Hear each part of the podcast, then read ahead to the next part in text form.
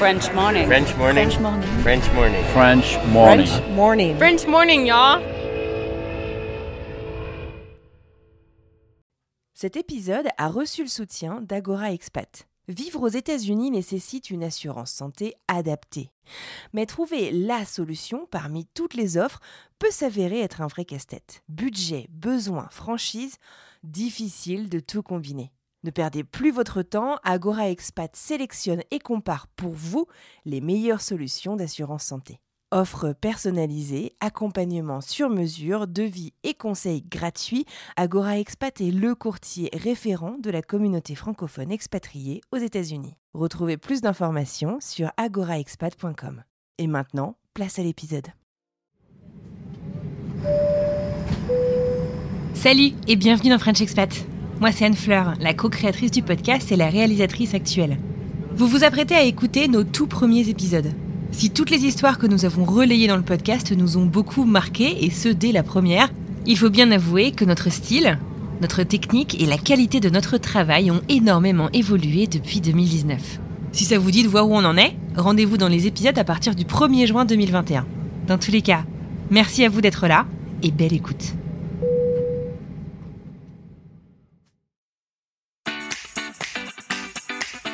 Bienvenue sur French Expat, le podcast. Le podcast des voyageurs expatriés francophones du bout du monde.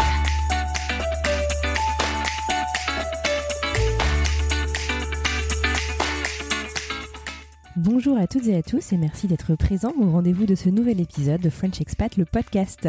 French Expat, le podcast, c'est le podcast qui donne la parole aux expats français des quatre coins du monde afin de raconter des histoires singulières d'aventuriers des temps modernes.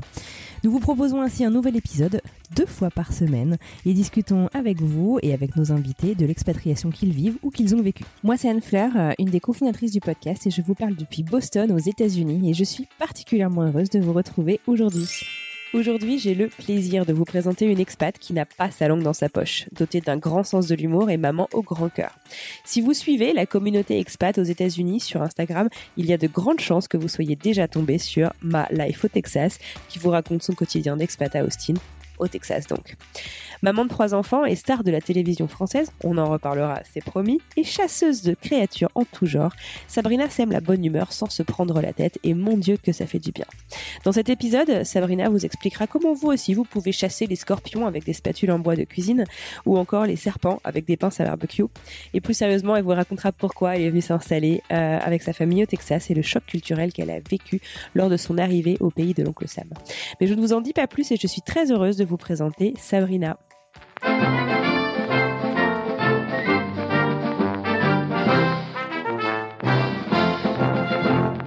Bienvenue Sabrina sur le podcast. Merci Anne-Fleur de me recevoir. Avec grand plaisir. Alors euh, Sabrina, euh, je t'ai moi rencontré sur Instagram euh, et euh, tu es donc d'où est-ce que tu nous parles ce soir? Alors je vous parle d'Austin au Texas. Ok, tu es avec euh, ta famille, si je ne dis pas de bêtises, depuis euh, deux ans, c'est ça? Ça va faire trois ans déjà euh, au mois de novembre. Ah là là, je suis pas bien préparée. Ça passe vite. Parce que ça passe vite, on se rend pas compte. Alors, avant de parler de ton expatriation, est-ce que tu peux nous parler un petit peu à quoi ressemblait ta vie avant de partir aux États-Unis? Est-ce que c'est ta première expatriation? Alors, euh, on va dire que j'ai eu une expatriation. Tu vas rire quand je vais t'expliquer ça. Mais moi, je suis parisienne. J'ai toujours vécu en région parisienne. Et je me suis expatriée dans une autre région de France. Et ça, ça c'est une expatriation. Et sincèrement, ça a été très, très difficile pour moi de quitter la région parisienne. Vrai voilà. Donc on vient, on s'est installé dans le Pays de Gex. Donc on vient du Pays de Gex, qui est la, la région euh, un peu croissant autour de la Suisse, puisque Nicolas travaillait sur Genève euh, les, les cinq dernières années. D'accord, Nicolas est dans ton mari. Exactement. Nicolas est mon mari. Alors, quelle est ta situation familiale? Tu es maman également, n'est-ce pas? Alors je suis maman de trois enfants. Donc j'ai Valentin, mon aîné qui a 10 ans, Paul qui a 7 ans et Victoria qui vient d'avoir 5 ans. Et alors, qu'est-ce que tu euh, faisais? Donc, tu es partie, donc c'est quoi? C'est dans les Alpes, euh, le pays de c'est ça? Oui, voilà, c'est euh, à la frontière suisse entre le Jura. C'est plutôt coincé entre le, Ju- le Jura et la Suisse. C'est un petit peu plus haut que les Alpes. D'accord, ok. Et alors, à quoi ressemblait ta vie là-bas avant, avant de rejoindre les États-Unis? Alors j'étais maman au foyer déjà puisque j'avais Victoria qui était toute petite, Paul aussi qui était en première année de maternelle. Nicolas travaillait en Suisse et donc euh, tout se passait très bien. C'est une région qu'on adorait et euh, et euh, notre situation nous convenait. Moi, le fait d'être maman au foyer, ça, ça fonctionnait très bien. Nico s'éclatait dans son job, donc nous n'avions pas forcément de raison de partir, hormis le handicap de mon fils, donc qui est autiste et c'est une pathologie qui est très mal prise en charge en France. D'accord, donc de Valentin, ton aîné, c'est ça? Exactement. D'accord. Mon Valentin. Ton Valentin. Et alors donc du coup, vous avez décidé euh, de partir euh, pour Valentin. Tu peux nous raconter un petit peu ce qui s'est passé, pourquoi ça a été à, ce moment-là, euh, et, et j'imagine qu'il y avait peut-être d'autres options que les États-Unis. Comment, enfin, comment est-ce que vous avez réfléchi un peu à tout ça? Alors en fait, on a réfléchi à tout ça à partir du moment où ça commençait à devenir compliqué à l'école. Euh, quand l'inclusion commençait à être compliquée, quand euh, bah voilà, Valentin n'était scolarisé qu'à mi-temps, c'était pas possible pour lui d'avoir euh, un temps plein.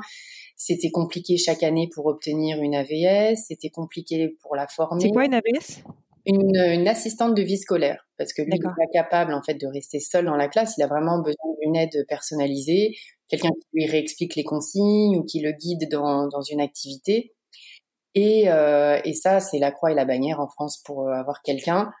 Et on peut toujours se pointer le jour de la rentrée euh, sans avoir la garantie d'avoir d'avoir une personne. C'est assez compliqué. Et puis et puis bah, les classes sont surchargées, donc les, les enseignants n'ont pas forcément le temps ni même la formation pour s'occuper d'enfants différents, que ce soit porteurs d'autisme, de trisomie ou handicap physique ou même ne serait-ce que des handicaps plus légers, mais euh, existants quand même, comme les enfants dyslexiques ou autres, c'est très difficile d'avoir une prise en charge euh, en France pour ces enfants différents là. Et alors, du coup, vous avez commencé à, vous poser la question donc d'aller voir euh, à l'étranger, puisqu'il y avait des meilleures prises en charge, c'est ça qui s'est passé?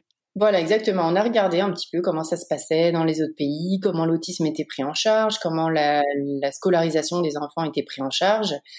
Et euh, pour ça, on s'est dit bon bah il faut d'abord qu'on se qu'on choisisse un endroit et qu'on aille voir comment ça se passe là-bas. Donc Nicolas travaillant dans l'IT, donc dans l'informatique, on a tout de suite pensé euh, à la Californie, donc forcément à la Silicon Valley. Mmh et puis là, euh, euh, ça, on s'est vite calmé parce que euh, les prix sont exorbitants. Vraiment, enfin c'est une. Si c'était pour quitter une belle région euh, une grande maison et un super job, on voulait pas non plus se retrouver à cinq dans un petit appart sous prétexte de vouloir absolument offrir une meilleure prise en charge à Valentin. Fallait aussi trouver un compromis et que et que toute la famille euh, y trouve son compte. On pouvait pas se dire euh, tiens on va vivre à 5 dans 50 mètres carrés parce que faut absolument être aux US. De fil en aiguille, on a discuté avec avec un ami qui est à Dallas, qui travaille aussi dans l'IT, et il a dit à Nico, pourquoi pas Austin au Texas, puisqu'Austin est la deuxième euh, Silicon Valley. Alors imagine bien que quand Nicolas m'a dit pourquoi pas Austin, Texas, euh, bah, j'ai la même réaction, je pense que n'importe qui quand on dit Texas, c'est que je me suis dit oh là là, ça va pas être possible. Euh, les pro-Trump euh, en bout.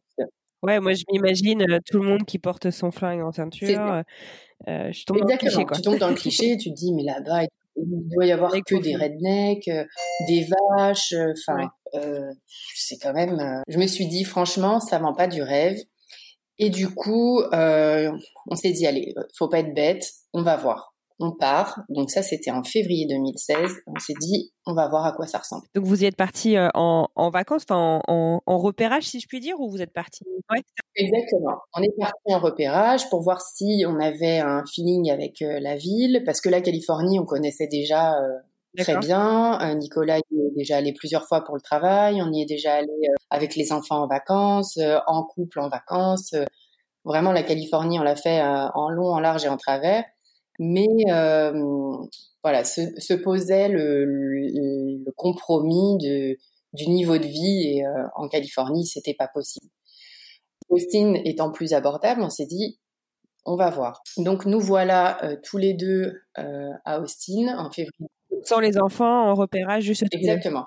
Sans les enfants, en repérage pour voir la ville et puis pour voir comment se passe la prise en charge des enfants porteurs d'autisme là-bas, en particulier dans cette ville-là, puisque il y a plusieurs, en fonction des États, les lois diffèrent aussi, et on voulait s'assurer de, de, savoir comment Valentin allait être pris en charge à cet endroit-là. Et donc, euh, nous voilà Austin, Texas. Et puis, bah, quand on a atterri et que j'ai vu la ville, bah, je me suis dit, eh ben, en fait, c'est pas du tout ce que j'imaginais.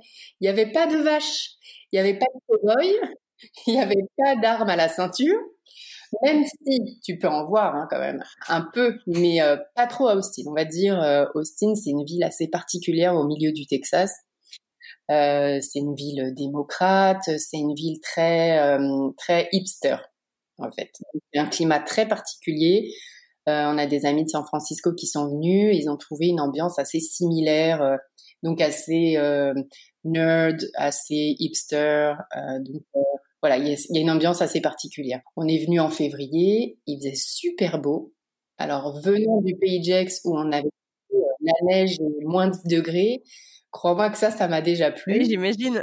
Puis, bah, on a visité donc des centres de prise en charge pour enfants autistes, on est allé dans des écoles, etc., etc. Et on a toujours été euh, très bien accueillis. Et euh, on a pu voir bah, la différence de prise en charge et surtout la facilité avec laquelle les enfants bah, sont intégrés, euh, que ce soit à l'école, dans les activités extrascolaires, etc. Alors qu'en France, on peut pas, par exemple, je pouvais pas inscrire Valentin à la garderie, je pouvais pas le mettre sur des temps de cantine. Euh, trouver une, activité sportive, c'était c'était pas possible. Alors que là, en fait, tout est. En gros, on me regardait en me disant mais pourquoi il ne pourrait pas? Donc c'est vrai que les Américains ont un côté euh, inclusif euh, qui est quand même assez incroyable comparativement à la France. Et c'est vrai qu'ici, on peut voir des gens trisomiques travailler, euh, des enfants euh, autistes aller à l'école. Dans, l'école de mes enfants, il y a une petite fille qui est euh, déficiente visuelle. Et ça, c'est vrai qu'on on le voit pas, le voit pas à l'école en France. Ça nous a plu. Ah, c'est génial. Et donc ça, c'est pas forcément dû euh, euh, district, c'est euh, quelque chose que tu retrouves aux États-Unis en, en, en, général? Alors en règle générale, oui. Et puis après, ça peut différer très légèrement d'une ville, d'un État à l'autre, d'une ville à l'autre, et même d'un district à l'autre. On va dire que les districts les plus récents ont eu le temps de mettre plus de choses en place pour les enfants avec special needs, donc avec des besoins spécifiques. Euh, donc les districts plus récents sont plus adaptés, mais les, les districts anciens euh, offrent quand même des solutions. On va jamais nous dire c'est pas possible, on prend pas votre enfant, alors qu'en France on m'a déjà dit votre enfant n'a pas eu d'AVS cette année, on ne vous le prend pas à l'école. C'est dingue. Voilà, donc euh, ça me semblait tellement facile en fait la vie ici pour euh, pour Valentin parce qu'en France c'est des démarches administratives très compliquées, c'est toujours une bataille avec plusieurs ministères, euh, le ministère de la santé, le ministère de l'éducation. Donc c'est euh, assez compliqué alors qu'ici enfin c'était d'une facilité incroyable. Donc on a été séduit par donc la facilité de prise en charge de Valentin, la ville, le climat et puis les opportunités d'emploi pour Nicolas, puisque c'est quand même euh, la clé pour s'installer ici. Euh, il ne s'est pas fait muter de son emploi existant, il a cherché un nouveau job, ce qui est quand même pas toujours euh, facile hein, quand on quand on vient d'un autre pays aux États-Unis, c'est clairement pas la, la voie royale, c'est pas la plus facile du tout. Exactement, nous on fait partie des rares personnes qui n'ont pas été expatriées euh, par une entreprise. On est plutôt, on va dire, on est immigré vraiment ici euh, aux États-Unis. Euh, on est venu en fait lorsqu'on est venu en 2016 pour pour voir si on avait le feeling avec Austin ou pas. Nicolas a rencontré des gens avec qui il avait l'habitude de discuter sur l'Haïti et puis on est parti déjeuner avec eux. ils ont trouvé son profil intéressant. Ils ont demandé s'il avait un CV sur lui ou s'il était à même de rencontrer quelqu'un, un boss dans, dans une entreprise. Et puis, euh, bah, il a accepté. Alors normalement, faut pas faire ça. Hein. C'est interdit de passer un entretien quand on est en visa touriste. Sérieux? Ah, oui, D'accord. On n'a pas le droit quand, quand, on vient avec un ESTA dans le cadre d'un voyage touristique, on n'a pas le droit de, euh, on n'a pas le droit de, de passer des entretiens d'embauche. Ah c'est un peu comme euh, c'est l'intent quoi. C'est comme le visa fiancé où euh, faut surtout pas que tu te maries pendant tes vacances. Il faut que tu aies le visa qui va bien quoi. Exactement. Sinon, ça veut dire que tu cherches à t'installer aux États-Unis. Mmh, et que tu as menti sur tes intentions de ton voyage, quoi.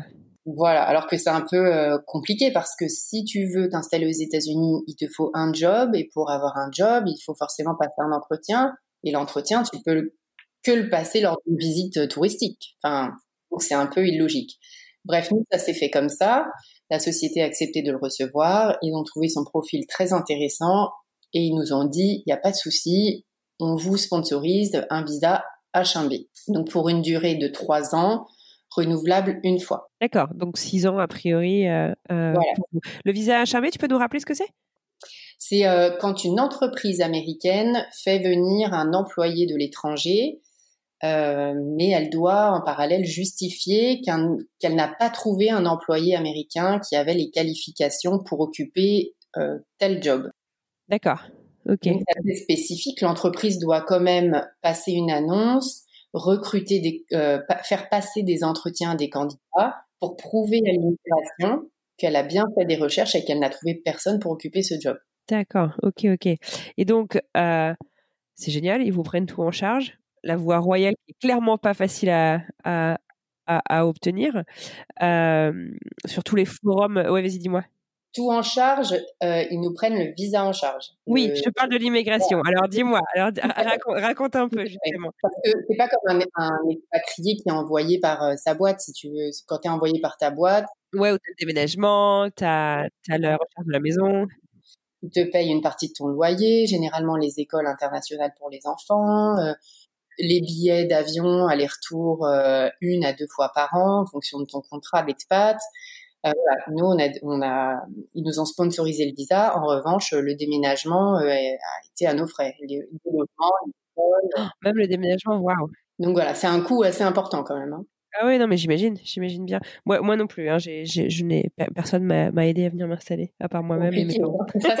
Donc tu, tu, sais exactement de quoi je parle alors. Ouais, ouais, ouais, non, c'est, c'est, pas évident.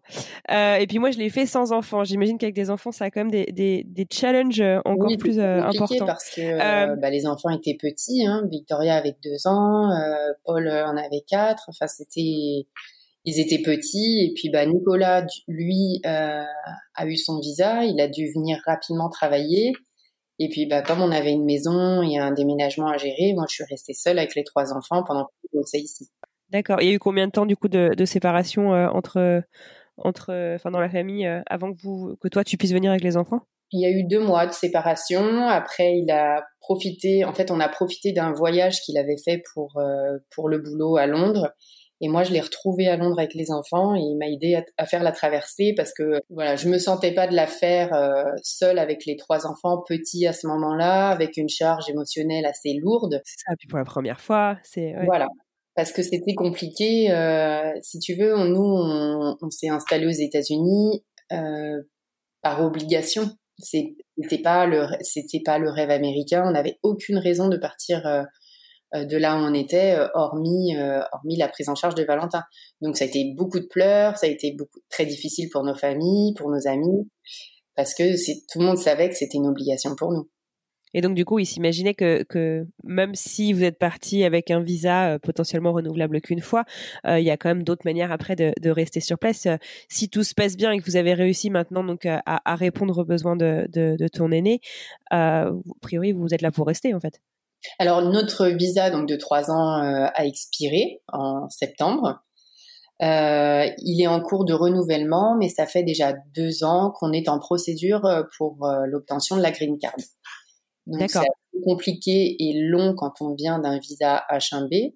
Déjà quand on vient d'un visa L1 ou J1, c'est compliqué, mais d'un H1B encore plus parce que alors là, ça veut dire qu'on va prendre définitivement le job qui pourrait être potentiellement occupé par un Américain. Ah ok. Donc on attend et le renouvellement de visa et euh, la green card en parallèle. Donc normalement, ça va se débloquer, se débloquer sous peu. Euh, mais ça devrait arriver. Mmh. Et alors, donc euh, tes enfants, donc euh, tu, tu, tu, vous faites la traversée tous les tous les cinq. Comment est-ce que tu les as préparés avant de partir? On entend souvent des, un peu tout et son contraire, je dirais, sur oh là là, mais t'inquiète pas, les enfants sont jeunes, ils s'adaptent très très vite. et finalement, en fait, je me rends compte dans toutes les, les interviews que j'ai faites au cours des dernières semaines pour pour le podcast que il y a clairement pas euh, euh, une euh, une recette magique pour pour préparer les enfants. Chaque enfant est différent. comment il s'adapte, comment il, il, appréhende la langue, la nouvelle culture. Est-ce que tu as fait quelque chose en amont pour les préparer à cette nouvelle vie Alors on a on on s'est aidé de livres pour expliquer déjà ce qu'était un déménagement parce que les enfants n'ont pas forcément conscience de ce que c'est de, de changer de maison et puis, euh, on va dire que quand ils sont petits, ils se rendent pas forcément compte de la distance. Quand on est arrivé, les premiers temps, euh, ils demandaient à voir leur grand-mère le week-end, et c'était pas possible. Donc après, quand ils grandissent, on peut montrer sur un globe et expliquer que c'est très long, mais euh, les enfants petits n'ont aucune notion du temps, ni de, ils n'ont pas de, de, trop de repères spatio-temporels, ils n'ont pas du tout de, de repères euh, géographiques. Donc euh, c'est compliqué de leur expliquer qu'on est loin, qu'il n'est pas la même heure, qu'on peut pas forcément appeler euh, tonton, tata à, telle heure parce que c'est la nuit. C'est très compliqué dans la tête d'un enfant. Donc on a expliqué bah, qu'on allait déménager, pourquoi on allait déménager, et on a essayé de tourner ça vraiment dans le côté côté fun, faire plein de choses, se retrouver en famille. On est arrivé euh, peu, avant, peu avant Thanksgiving, donc on était quand même dans une ambiance assez festive. Et euh, du coup, ça a facilité, on va dire, le, ça a facilité l'installation. On avait choisi une grande maison euh, qui avait une salle cinéma. Enfin, c'est que du matériel, mais on essaye de, de faire un peu avec ce qu'on a avec les enfants pour qu'ils se sentent bien, parce qu'on avait déjà tellement l'impression et enfin, on avait tellement la culpabilité de les déraciner et de parce que finalement, c'est un choix qui est fait par les parents, c'est pas un choix qui est fait par les enfants. On leur impose souvent, et même encore là, maintenant, Paul, qui a 7 ans, par exemple, me dit, mais moi, quand je serai grand, j'habiterai en France. Ah ouais, donc il se rend compte déjà quand même. Euh, maintenant, voilà, il se rend compte, mais bon, parce que quand on va en France, c'est les vacances et c'est un peu la fête du Ah bah oui. on se couche à pas d'heure, euh, on fait la fête, on voit du monde. C'est vachement cool.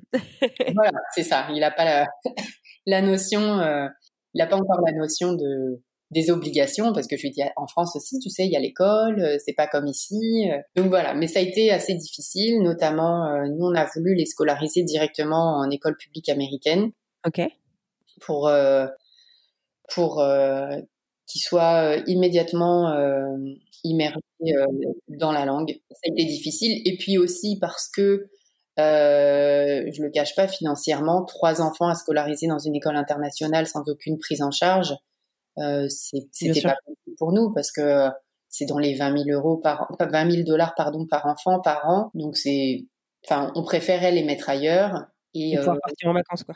voilà pouvoir partir en vacances pouvoir vivre à côté et puis euh, surtout euh, surtout le, les écoles les écoles publiques américaines euh, du côté de chez nous étaient excellentes. Donc on n'avait pas de raison de vouloir privilégier l'école l'école internationale. Donc ça a été très difficile pour eux au départ parce que quand on arrive quand on arrive à un endroit et qu'on peut pas s'exprimer, qu'on comprend pas ce qu'on nous dit, et eh ben la seule façon de se faire comprendre, c'est un peu comme quand on est euh, pour les mamans dans les enfants qui sont dans le terrible tout et qui bah pour se faire comprendre bah font des crises ou euh, se font remarquer ou euh, ont des comportements un peu difficiles, c'est ce qui s'est passé nous avec les enfants. Donc ça a été on va dire un peu rock'n'roll. Ouais, un peu rock'n'roll jusqu'au. Donc, ils ont commencé l'école euh, en décembre et euh, jusqu'au spring break, ça a été compliqué. Et après, euh, l'école ici est tellement fun que c'est vite passé finalement. Génial. Et toi, tu maîtrisais la langue avant de partir? Alors, moi, j'ai une certaine facilité pour les langues. je parle quatre langues. L'anglais, j'avais un bon niveau. Mais j'avais toujours ce petit truc un peu français d'avoir peur de mal prononcer, euh, qu'on se moque de moi, de pas savoir, euh, de pas pouvoir m'exprimer correctement ou expliquer vraiment spécifiquement quelque chose. J'appréhendais par exemple de décrocher le téléphone parce que faut le dire aussi, les Texans, ils ont quand même un accent. Euh, j'imagine. très, compliqué à, à comprendre. C'est pas euh, comme si on était installé à New York ou à Los Angeles. Mais en contrepartie, ils sont très gentil, euh, euh, très patient et euh, quand tu quand tu communiques, les gens ils, t'écoutent volontiers. Alors la gentillesse du sud des États-Unis, c'est un c'est un mythe ou une réalité? Ah non, c'est vraiment une réalité. C'est vraiment une réalité. Après, je pense que l'américain de base est cool, sympa et avenant, mais les gens du sud, ils sont vraiment, euh, ils ont vraiment le cœur sur la main, ils, ils t'aident beaucoup, euh, euh, ils sont moins pressés, on va dire, que des gens qui vivent dans des grandes villes. Mais je pense que c'est relatif aux États-Unis, mais c'est pareil. Euh, peut-être que des gens qui vivent à la campagne en France euh, sont peut-être ont peut-être plus le temps de te renseigner que des gens qui sont à Paris, qui doivent prendre le métro ou choper leur train. Enfin, donc voilà, les, les Texans sont très gentils, mais parce que je pense que quand tu as euh, le soleil une bonne partie de l'année, la chaleur, euh, ça aide aussi à mieux vivre, on va dire. J'imagine, j'imagine. Et alors, donc on a parlé un petit peu de, de l'adaptation euh, de tes enfants euh, quand ils sont arrivés aux États-Unis. Et comment ça s'est passé pour toi et pour ton mari? Euh, Est-ce que tu, tu as vécu, je sais pas, une sorte de choc culturel? Comment ça s'est passé toi, ton, ton installation personnellement? Alors pour Nicolas, alors je vais commencer par lui parce que c'est ce qui me semble être le plus simple. Euh, en fait, quand les gens viennent ici pour travailler, finalement, ils sont vite dans le bain parce qu'ils n'ont pas le choix et parce qu'ils fréquentent euh, des collègues, parce qu'ils euh, voyagent pour le boulot et ils ont un certain rythme qui s'installe et, et ils voient beaucoup de gens. Quand on arrive et qu'on n'a pas de job, en plus moi j'ai un visa qui est H4, donc c'est visa épouse de H1B, c'est-à-dire que je n'ai pas le droit de travailler, je n'ai pas le droit d'avoir un numéro de sécurité sociale. Ah ouais? Et c'est pas, euh, tu peux pas euh, candidater pour euh, une autorisation de travail, c'est définitif comme statut? Alors non, c'est pas définitif. c'est définitif si on reste en H1B, mais là, dans le cadre de la procédure de green card, normalement, si tout va bien, croisez les doigts pour moi, allumer des cierges, je devrais avoir une autorisation de travail avant la fin de l'année. C'est un certain stade, en fait, euh, ah, à un certain stade d'avancement de, la, de la green card, le H4 peut prétendre à une autorisation de travail. Donc, je vais pouvoir avoir un numéro de sécurité sociale, etc., etc. Donc, euh, je vais euh, enfin pouvoir me sentir quelqu'un ici. Tu vas pouvoir devenir un alien comme nous tous. C'est génial. moi aussi, moi aussi. du coup, comment comment est-ce qu'on fait donc quand on ne, ne travaille euh, pour rencontrer du monde en fait pour euh, euh, construire un peu sa, vie sociale. Et je pensais par exemple à l'école des enfants. Ça peut être j'imagine une manière de, de, de, tisser du lien. Alors oui c'est une manière de tisser du lien parce que c'est vrai que les Américains sont très avenants. Mais comme ça revient beaucoup dans les discours d'expatriés les Américains sont très sympas très souriants très avenants. Ils te serrent dans les bras. Ils te disent oh là là ça fait longtemps que je t'ai pas vu. Tu m'as manqué. Nanana mais c'est pas très profond. Euh, c'est-à-dire qu'ils vont pas t'inviter euh, directement chez eux à prendre un café comme on peut le faire euh, en France. ça, ça se fait. Hein. Au bout d'un certain temps, je pense que voilà, les Américains prennent un petit peu plus de temps à s'ouvrir et peut-être aussi parce qu'on vient d'un pays qui est malgré tout différent, avec une culture différente. Et ils sont peut-être aussi, ils ont peut-être peur de pas avoir nos codes ou donc ils mettent un peu de temps à s'ouvrir, mais mais ça se fait puisque nous, voilà, maintenant au bout de trois ans, on a quand même euh, pas mal de copains américains. Euh, après, ici à Austin, ce qui m'a un peu sauvé, c'est euh, qu'il y a une grosse communauté de Français. Alors on a beau dire, hein, on est ici pour s'intégrer, et on dit tout le temps, ouais, regarde, en France, par exemple, les Chinois vont rester entre eux, les Indiens vont rester entre eux, les Maghrébins vont rester entre eux, mais on le comprend quand nous aussi on est euh, expatriés, on a un peu besoin de retrouver. Euh, c'est comme retrouver un petit bout de France en fait, euh, de l'autre côté, de l'autre côté de l'océan. Et nous, donc les enfants vont à l'école américaine, l'école publique américaine la semaine, mmh mais le samedi matin ils vont en plus à l'école française d'Austin. D'accord. Donc, par cet intermédiaire-là, on a pu rencontrer pas mal de Français qui avaient des enfants du même âge que nous. Et ça a été comme euh, une deuxième famille. Ah, génial. Ça a été vraiment euh, euh, des gens qui nous ont accueillis. C'était hors de question qu'on passe notre premier Noël seul. C'était hors de question qu'on passe le jour de l'an seul. Si on avait besoin pour X ou Y raison, si on avait besoin de faire garder les enfants, on pouvait toujours compter sur eux. Et En fait, on, comme on est tous dans la même situation, on se serre les coudes si tu veux, parce qu'on sait qu'on n'a pas nos familles, on n'a pas nos, amis de France, hein, puisque maintenant ici on, est amis. Euh, on, sait que bah voilà, s'il y a un enfant qui est malade, si euh, par exemple, euh, mon contact, mon, mon contact d'urgence à l'école, c'est euh, une amie expatriée euh, ici aussi. Moi, je suis le contact pour ses enfants. Voilà, on peut compter l'une sur l'autre sans avoir à déranger des gens qu'on connaît depuis six mois. ça fait un peu bizarre de dire oh, tu peux être mon contact d'urgence à l'école. alors vrai. que, on va dire entre Français, ça se fait un peu plus naturellement. On a moins de gêne à demander parce qu'on sait qu'on est tous en gros dans la même galère. Donc euh, on est tous passés par là, quoi. Exactement. Et on a recréé euh, une vraie petite famille. On a des, des super amis. On se fréquente tous très souvent et euh, et c'est ce qui m'a fait me sentir bien ici. Mais c'est agréable d'avoir ce petit ce petit cette petite bouée de secours en fait de français et, et on, on, se fait des repas à la française où on ne dîne pas à 18 h mais on dîne vraiment à 20 h où on refait le monde jusqu'à 2 heures du matin autour de d'une énième bouteille de vin, chose qu'on peut pas trop faire euh, à l'américaine, quoi, qui se fait pas trop. Donc voilà, on apprécie de, de pouvoir faire les deux. Ouais, donc tu, tu, tu es un peu le best of both worlds, comme on dit ici. Exactement, on prend le meilleur des deux et euh, vraiment on profite parce que c'est quand même une chance euh, d'être ici. Et euh, finalement, si euh, j'avais pas eu un petit garçon différent, j'aurais peut-être jamais tenté l'aventure. Et c'est lui qui nous pousse à être ici et qui nous fait vivre une expérience incroyable. Et, et notre vie, elle est, elle est différente grâce à lui, finalement. C'est pas à cause de lui, mais c'est grâce à lui. Ouais, c'était une, une, superbe opportunité finalement qui vous a, qui vous a, qui vous a offerte. Exactement.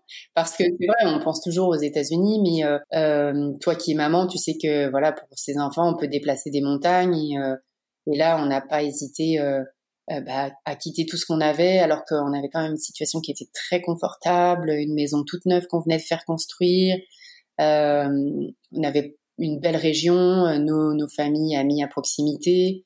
On n'avait pas du tout de raison de partir. Et puis, on s'est dit, bah, on le fait parce que, voilà, par amour pour notre enfant, on est prêt à tout donner, hein, de toute façon. Ah on va dire c'est que du matériel. Ouais, bon, pas bon, le matériel c'est aussi quand même ce qui te permet de dormir la nuit, donc c'est vrai que c'est pas, pas négligeable. Et, et, alors justement, parlons-en parce que donc euh, euh, pour euh, les, les, auditeurs qui nous écoutent, il y a quelques jours au moment où on enregistre cet épisode, Sabrina était dans une émission sur M6, c'est ça?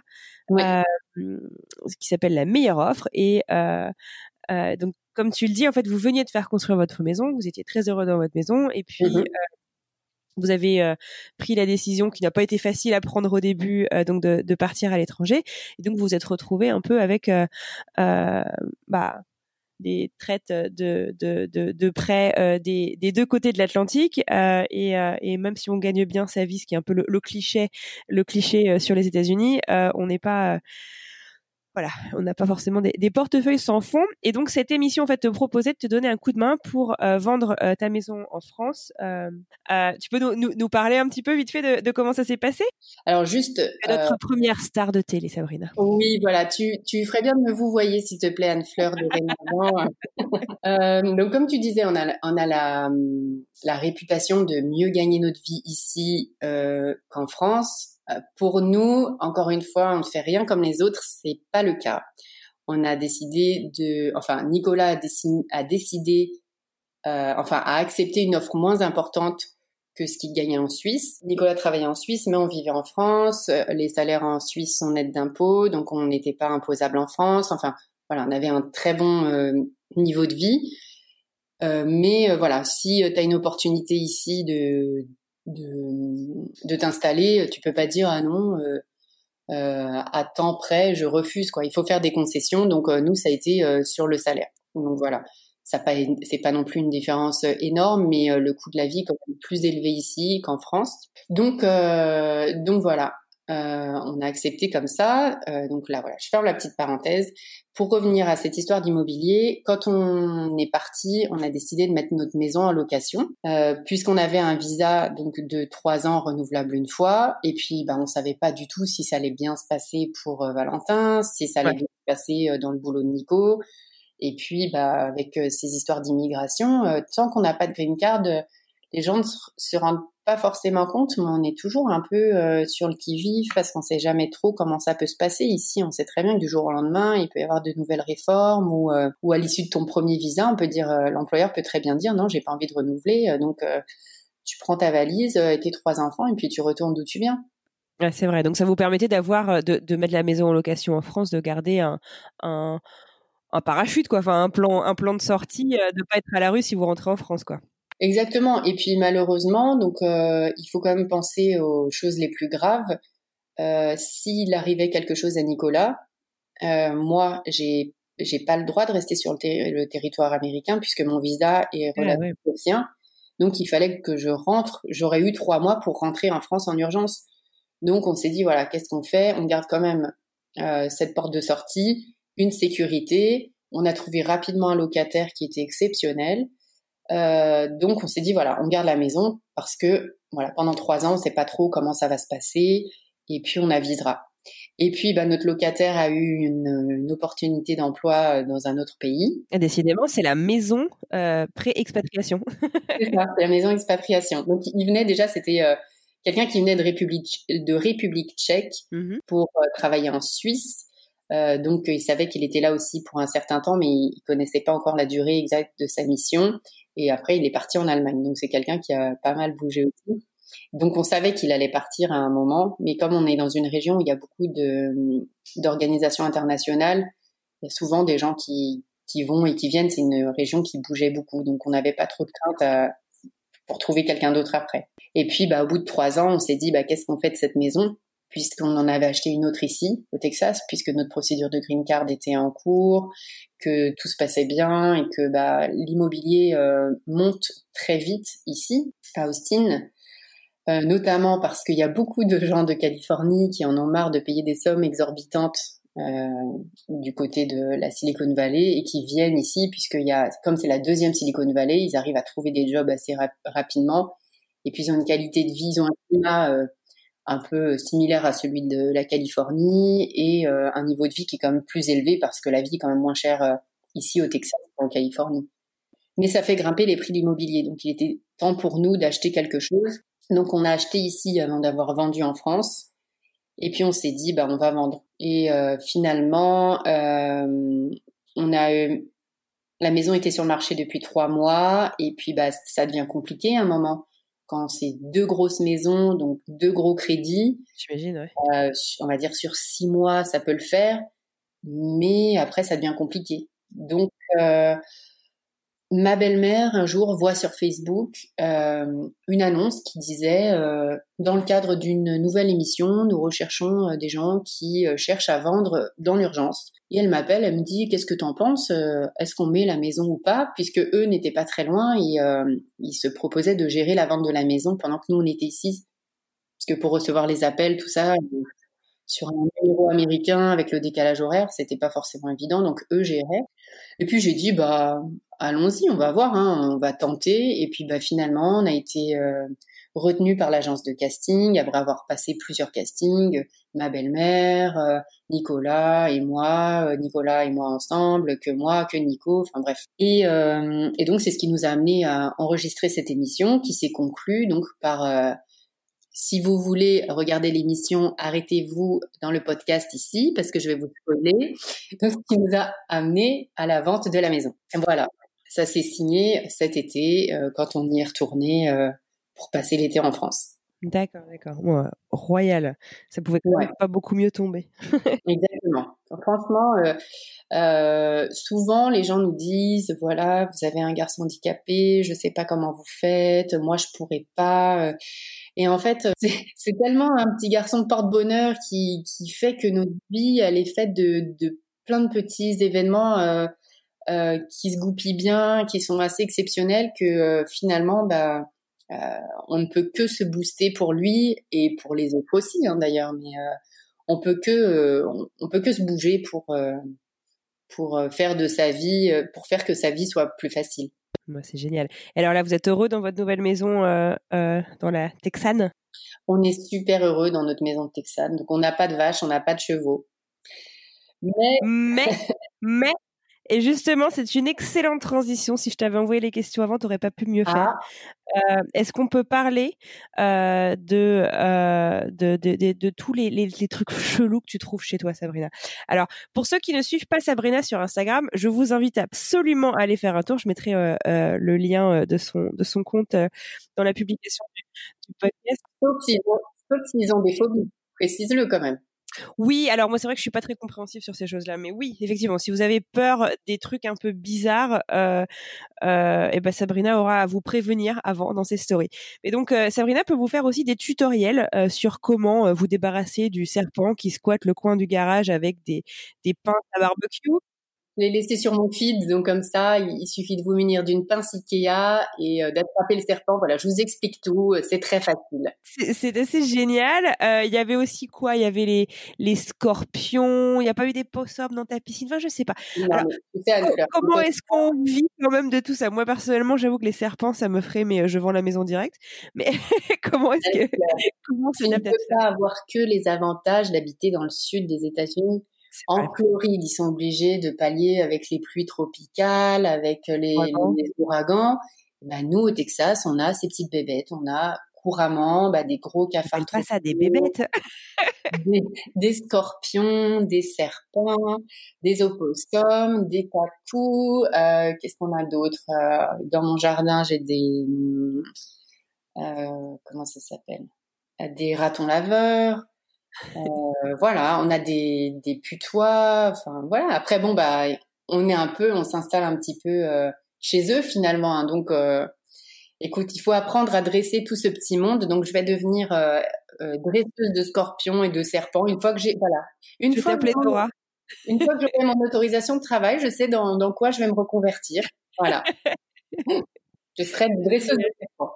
My life au Texas va devenir my life de dresseuse d'animaux au Texas. Écoute, j'ai hâte de voir euh, ce que ça donne. euh, en tout cas, moi, moi j'admire parce que je trouve que tu restes absolument zen et hyper philosophe à peu près tout ce que tu euh, tout ce que tu rencontres, quoi, que ce soit euh, bah, je sais pas, des, des difficultés euh, euh, plus profondes euh, comme euh, des choses qui sont passées dans ta famille, euh, que ce soit ce qui t'est arrivé avec l'immobilier, l'immigration et, et, et, plus récemment donc ces, ces bestioles qui me feraient déguerpir direct. je t'admire et je dis bravo. Vraiment, enfin, je pense que il faut toujours se dire qu'il y a des gens qui sont qui ont plus de galères que nous, qui ont plus de difficultés, plus de difficultés que nous. Euh, il faut essayer de voir toujours dans les situations négatives ce qui va, même si c'est pas forcément les, choses les plus évidentes. Euh, j'ai des mauvais jours aussi. Hein. Il y a des jours où je suis vraiment euh, vraiment down et euh, j'ai pas le moral, mais voilà. J'essaye de penser à des choses positives et puis à me dire que bah voilà malgré tout j'ai de la chance j'essaye de penser à ce qui va plutôt de, que de penser à ce qui ne va pas. C'est génial et, et, je pense qu'on pourrait on pourrait tous appliquer ça euh, de, de, un peu plus souvent euh, dans la vie. Euh, Sabrina, est-ce que tu aurais un conseil à, à, à donner à un futur expat qui parte aux États-Unis ou ailleurs Quel serait ton conseil toi maintenant une fois maintenant que tu es tu es passé par par là? Je pense que ce qui est important c'est de ne pas avoir d'a priori euh, la preuve en est, on a toujours des gros clichés sur le Texas et euh, finalement, euh, pour Austin en tout cas, c'est très différent. après, dans le Texas, on se rend pas forcément compte, mais le Texas c'est plus grand que la France. Alors on a souvent on me dit par exemple sur Insta, oh là là, il y a eu un ouragan à Dallas. Est-ce que toi tu vas bien? Mais oui, parce qu'en fait Dallas c'est à 4 heures de chez moi. Ouais. C'est cinq fois la France le Texas, c'est pas ça? Mmh, Peut-être pas autant, mais mais c'est plus grand que la France, donc on se rend pas forcément compte. Euh, par exemple, la ville, euh, la ville qui est le plus euh, à l'ouest du Texas, qui est El Paso, El Paso est plus proche de Los Angeles que de la ville qui est la plus à l'est du Texas. Ah ouais, d'accord. Donc voilà, on se rend pas forcément compte de la taille et après c'est vrai que bah voilà ça ça diffère beaucoup d'une ville à l'autre parce que parce que c'est un État qui est très grand on peut pas comparer euh, Paris, Lyon et Marseille. Voilà, c'est des ambiances différentes avec euh, des feelings différents. Donc moi, ce que je recommande à des gens qui veulent s'expatrier, c'est quand même pas de le faire à l'aveugle. je pense que c'est important d'aller, on va dire, en repérage. Après, voilà, c'est, je trouve que c'est important de se dire, tiens, est-ce que dans ce, dans cette ville, j'ai le feeling? Est-ce que je me verrais vivre ici? C'est pas juste venir en vacances, euh, faire la fête, aller à la plage et au soleil, c'est vraiment voir euh, hors saison comment ça se passe parce que parce que c'est pas forcément euh, comme quand on y va. Faire un, reality check. Exactement.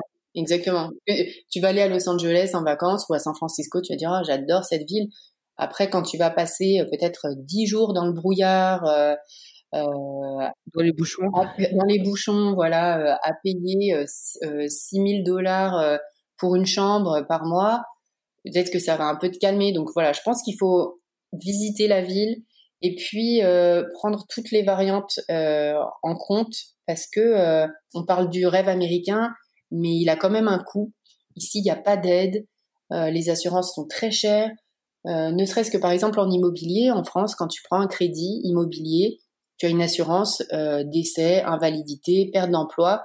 Ici, c'est quelque chose que tu prends en privé donc ça veut dire que si tu ne prends pas quelque chose que tu payes, euh, on va dire à peu près, euh, plus tu le payes en fonction de ton état de santé, etc. Donc tu dois faire des check-up. Euh, on va dire en gros, c'est entre 200 et 500 dollars par mois. Si t'arrive quelque chose, ta maison, elle retourne directement à la banque. Donc en France, on a quand même beaucoup de petites choses. La santé, voilà, coûte très cher bien manger, ça coûte très cher. Les activités extrascolaires, ça coûte très cher.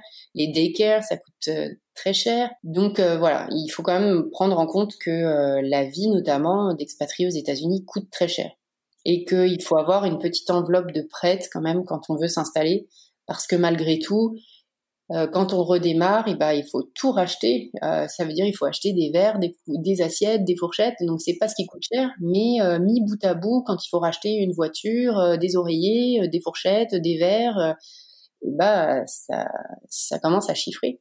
Bien sûr, bien sûr. Donc, on ne s'improvise pas expat aux États-Unis, ça se prépare. Peut-être quand tu viens tout seul avec ton sac à dos, c'est peut-être, t'as peut-être une approche différente et la prise de risque peut-être peut-être différente mais euh, dans le cadre d'une famille, je pense que voilà, il faut vraiment bien, ouais, bien, sûr, Et, voir comment ça. se passe.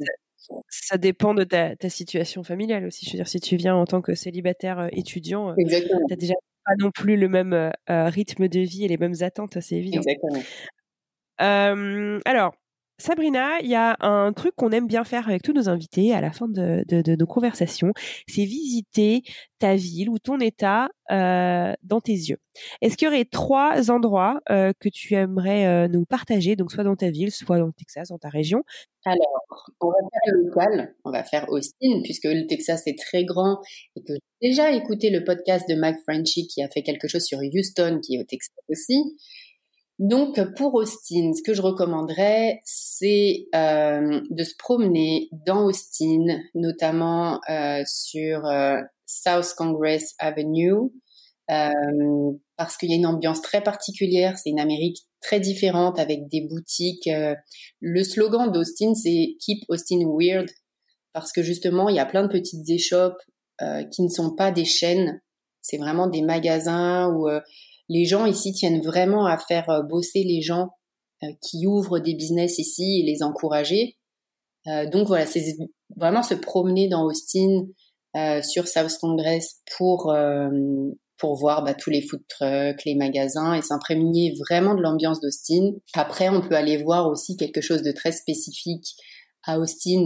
Ce sont les chauves-souris parce que la chauve-souris c'est l'emblème d'Austin. Voilà, il y a un pont sur lequel on se met donc soit sur le pont, soit en dessous, euh, soit on peut se mettre sur un paddle sur le Colorado et regarder l'envol de la colonie euh, de chauves-souris parce que c'est assez exceptionnel. Les chauves-souris sortent tout en même temps à la tombée de la nuit pour euh, se nourrir et donc manger tous les moustiques et autres boucherons aux alentours. Donc elles sortent tout en même temps. Il y a un nuage noir de chauves-souris c'est assez impressionnant à voir. Et sinon, bah, je pense que quand on est à Austin, et euh, notamment si on vient au Texas, c'est aussi pour euh, faire un truc un peu euh, cow-boy. Donc j'ai deux recommandations. C'est aller manger un barbecue chez Salt Lake, où on peut vraiment voir la viande cuire, et on est vraiment dans l'ambiance barbecue texan.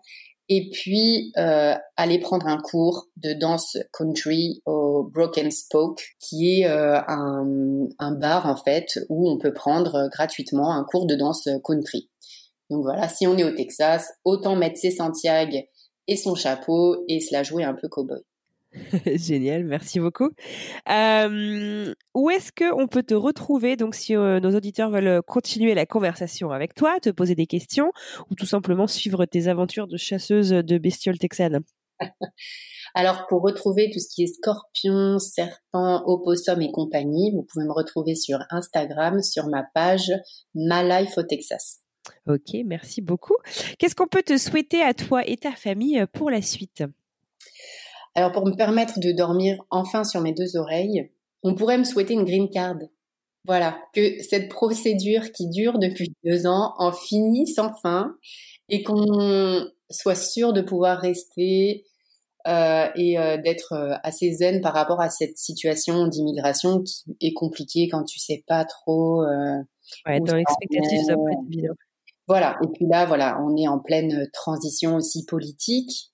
Euh, malgré tout et c'est pas forcément une situation euh, c'est pas le meilleur moment pour euh, déposer une candidature de green card. Mais notre avocat est assez optimiste donc voilà croisez vos doigts pour moi souhaitez-moi une green card et on fera une grosse stuff quand je l'aurai. Voilà pour ceux qui veulent venir ici on ira griller du, du, du possum et, du serpent chez Sabrina au bord de la piscine. ouais, du scorpion. Bah, un fire pit, on pourra faire ça au bord de la piscine, c'est nickel. Voilà, une brochette. Écoute, en tout cas, c'est tout ce qu'on te souhaite. Un grand, grand, grand merci euh, d'avoir pris le temps de, nous raconter euh, ton histoire et celle de ta famille. J'espère que tu as pris euh, plaisir à partager un peu tes aventures. Nous, en tout cas, on a, on a beaucoup apprécié. Je te souhaite une excellente soirée puisque ici, il est tard et je te dis à très bientôt, Sabrina. Merci beaucoup, Anne-Fleur, de m'avoir reçue. À bientôt. Et voilà, c'est tout pour aujourd'hui. Merci infiniment à vous d'avoir écouté ce tout nouvel épisode jusqu'au bout.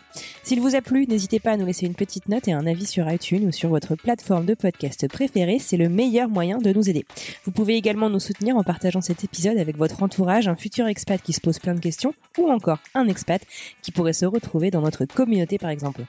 Pour plonger dans les coulisses du podcast, rejoignez-nous sur les réseaux sociaux, Instagram et Facebook ou même LinkedIn, French Expat le podcast tout attaché.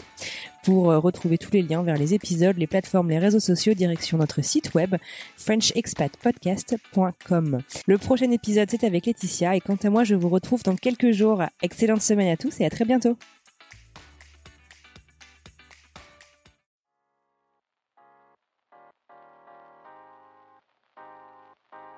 Vous venez d'écouter un podcast réalisé par moi-même, Anne-Fleur Andrely, mixé et habillé par Alice Krief et produit par French Morning.